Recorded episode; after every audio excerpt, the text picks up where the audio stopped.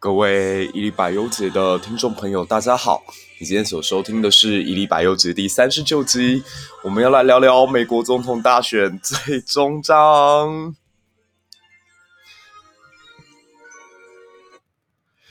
哇，昨天真的是太打击了，因为看了开票，觉得整个心情完全像是坐上云霄飞车一样。早上来看佛罗里达州、俄亥俄州开票的时候，那种心情之兴奋，简直难以用纸墨来形容。但是到了下午，忽然间，诶，好几个州的开票都停了下来，然后加州跟奥勒冈还有华盛顿三个州的蓝票灌进来的时候，又感觉到川普先生似乎大势已去。但因为所有的关注焦点都放在摇摆州，什么乔治亚啊、俄亥俄啊，然后密西根啊、威斯康星啊、呃、宾夕法尼亚啊这些地方，那当时都是川普领先，所以一度还觉得情势大好。哇，殊不知到了大概晚上六点左右，忽然间看到这个川普从白宫出来讲说他已经获得巨大的胜利了。那就觉得大势已定啦，可以去做自己想做的事情，甚至来录一期这个快乐的检讨一下美国总统大选过程当中，无论是我们的呃预估也好，还是我们的报道也好，是有什么偏颇之处，是不是？其实拜登也有他好的地方。诶，就在正准备要写稿的时候，忽然间看到，嗯，威斯康星州被翻盘了，哇！这下我觉得我没有办法对。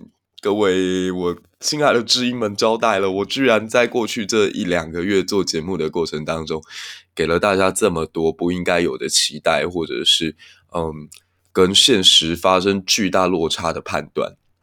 真的，身为一个资讯的提供者，我觉得发生这样的错误实在是非常的不应该。这或许比川普总统落选对我来讲是更大的打击，所以在这里跟各位听众致上我最大的歉意。所以这一期实在是，嗯，没有脸去要求大家到 Apple Podcast 上面给我们五颗星的推荐了，因为啊，真的是一个非常巨大的认知落差。那这次预测为什么会大失准呢？嗯，主要是因为我参考的几个模型都非常根据过去的传统经验啊，你看吧，这就是一个学历史的人他会拥有的一种局限。那主要我在这次大选过程当中，我非常关键。呃，注意的是，俄亥俄州跟佛罗里达。那原本在我的预估模型里头，只要这两个州能够拿得下来，特别是俄亥俄州，那几乎就是嗯，可以说问鼎白宫成功了。那我们看这次总统大选的开票，佛州跟俄亥俄，其实川普赢得都很漂亮，甚至比四年前更好。所以，呃，当时我手上所拿到的资料，无论是佛州的还是俄州的。看起来都会比四年选的前选的更好。那四年前他面对到希拉蕊的时候，川普都能赢了，没道理这次面对拜登会输。但可惜，呃，人是那个人，国是那个国，但天下已经不是旧时的天下。四年之内，其实改变的事情非常非常的多。这我们可以等到之后呢，我们再做几期来检讨。那另外一点是，亚利桑那州居然掉了，这完全大。打击了我的眼镜，对，他已经跌破好几次了。OK，就亚利桑那州从布希开始一直到罗姆尼，其实从来没有输过。我记得上一次能够在这个地方胜出来的民主党总统候选人已经是克林顿了，也就是至少超过二十年，亚利桑那州都是一个蛮支持共和党的地方。那这次为什么会败选呢？嗯，我现在看到的主要的分析有两种可能性：一是因为加州的外溢效应。许多的加州人由于当地的房子实在太贵，买不起，所以他们就开始搬到附近的内华达州跟这个亚利桑那州，甚至更远一点，搬到德州去。那这些外溢出来的加州的移民们，他们主要的投票倾向还是投给民主党。所以亚利桑那在距离加州呃地理位置上也近，然后再加上人口搬迁过来，所以他在这四年之内居然就被洗成蓝色的了。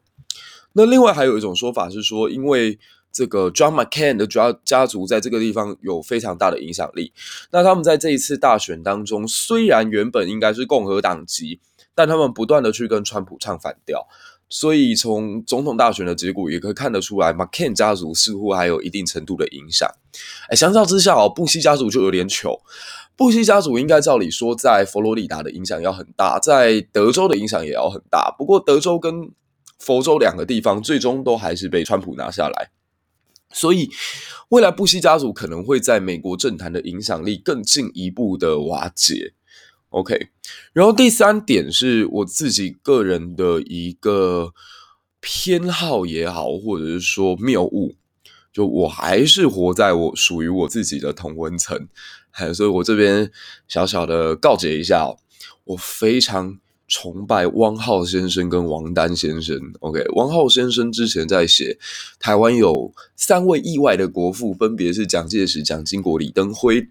那那本书呢，几乎成了我的床头书，就我每天只要睡觉之前一定拿出来翻一下，所以我非常的被汪浩先生感动跟吸引。我觉得他不管是文笔、思维逻辑，还是理性分析的能力，都远胜于当今所有的媒体人。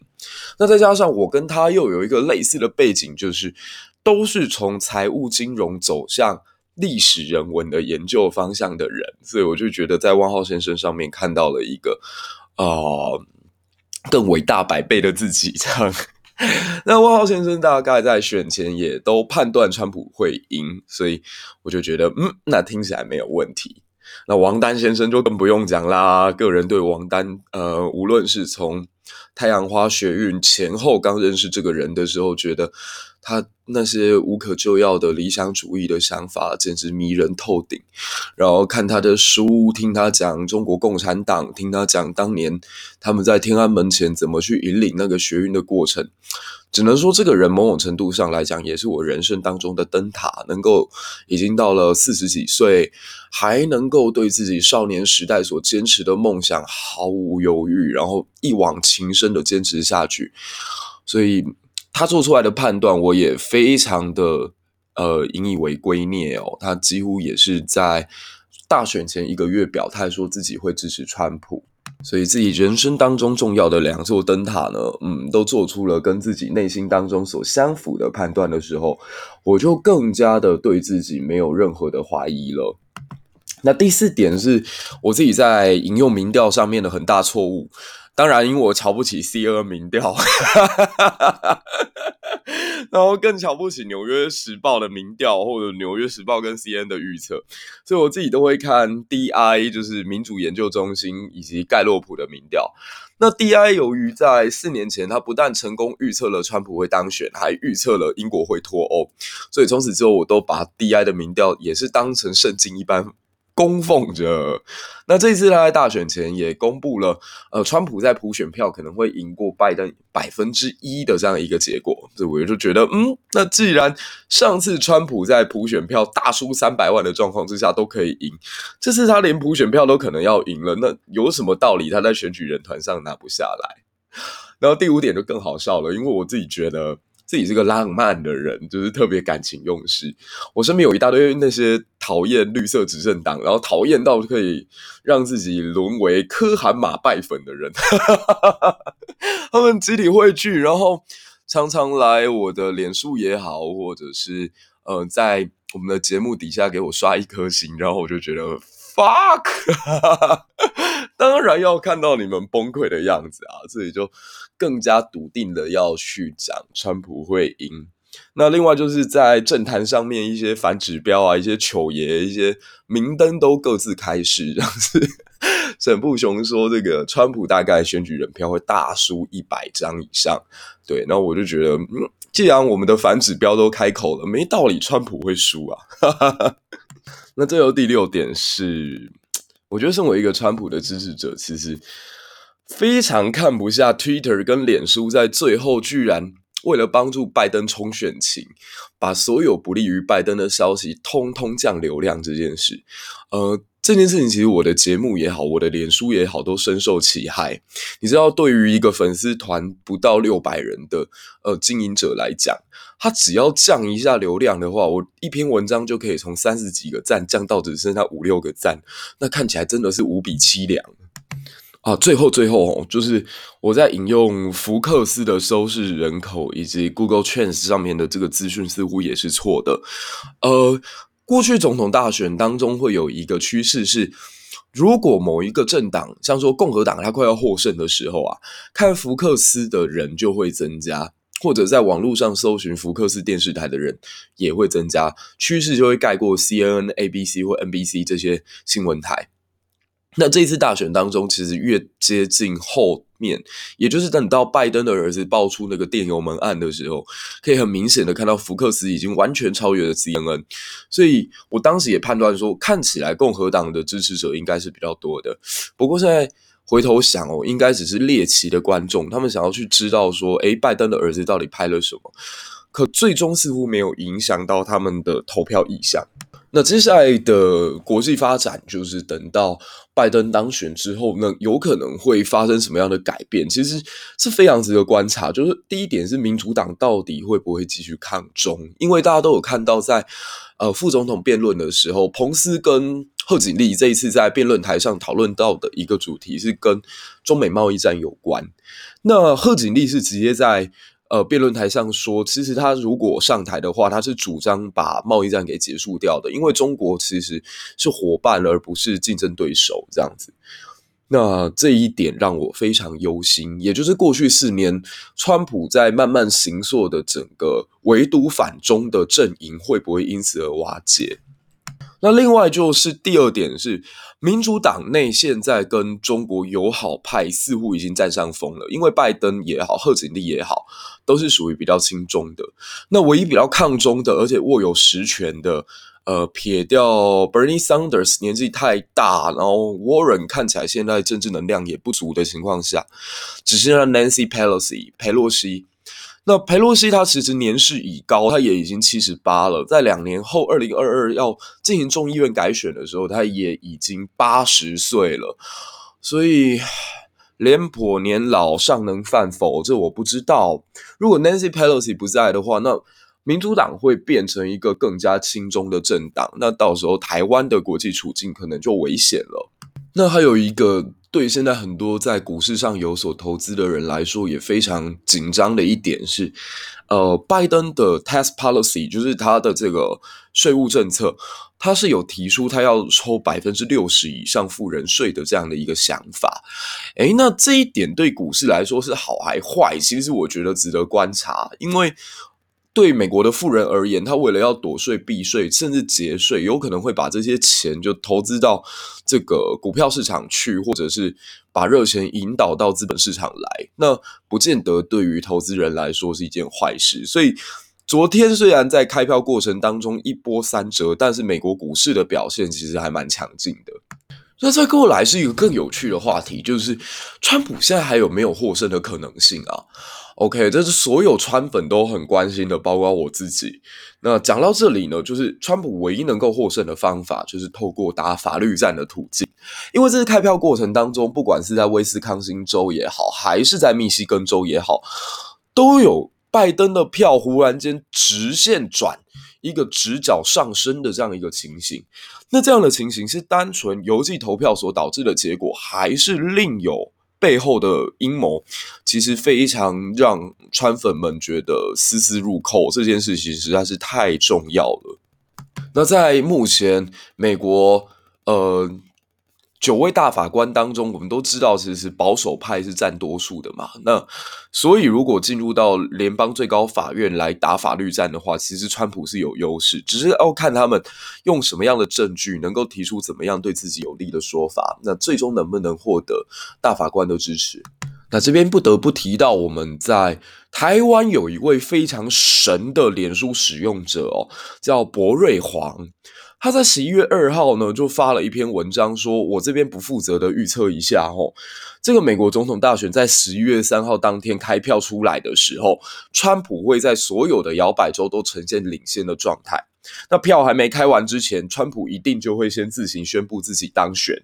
但等到十一月四号邮寄投票进来之后，那几个摇摆州会被逆转，那逆转之后，拜登就会胜出。诶至此，他所有预言通通都中诶，他不是只讲美国总统大选的结果会如何，而是说这个过程当中会如何一步一步的走向终局。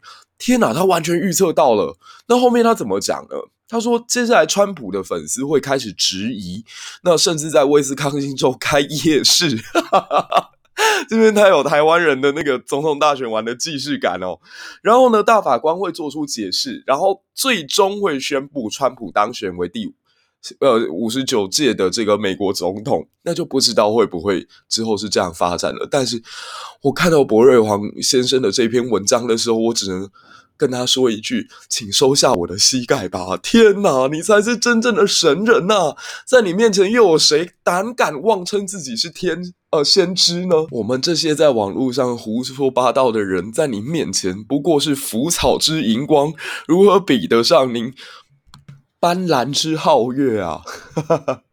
那身为一个川普的粉丝，我当然希望最后这个预言可以成功喽。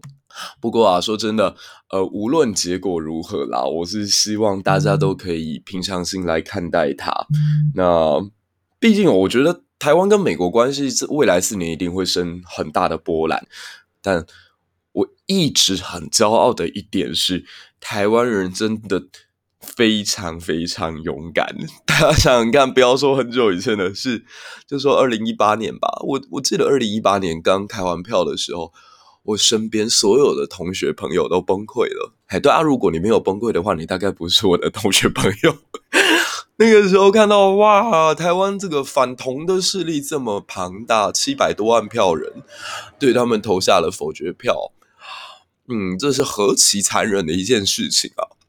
那身为一个高雄人，就更加感受深刻啦。看到执政了二十年，虽然嗯、城市建设有所遇到阻碍，但是不断在努力的那个政党输了十五万票，然后靠了几句空话，靠了几句骗术就能够当上市长的韩先生，已经开始蓄势待发，要选台湾总统了。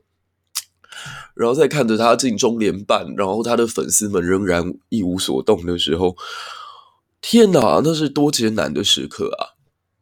可我要再说回来，就算是这样，我们二零二零都能翻转回来，又有哪一个危急存亡时刻会较彼时更加艰难？退出联合国，我们撑过来了；民主化转型，我们撑过来了；二零一八韩流再现的时候，我们也撑过来了。对啊，所以台湾人的是爱勇敢吗，这就是咱的命！嘿。人世间不能诸事如意啦，但求凡事我们必须努力到底。那我觉得，身为一个川普的粉丝，在过去的四年当中，从川普身上学到最多的事情是“虽千万人，吾往矣”的精神。就我觉得，川普或许能力不够，或许他的嗯品格教育也好，或者他的人格是有一些缺陷的。一如你我每个人啊，你觉得我们身上都没有任何人格缺陷吗？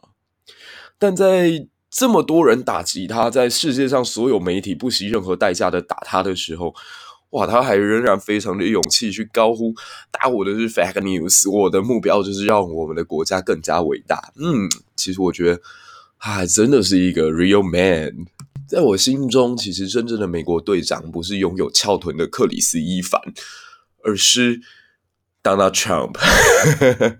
对啊，所以这种我必须要说啦，世上的万事一切难料，真的是没有什么真正的先知存在啊！但这也正是观察这一切的有趣之处。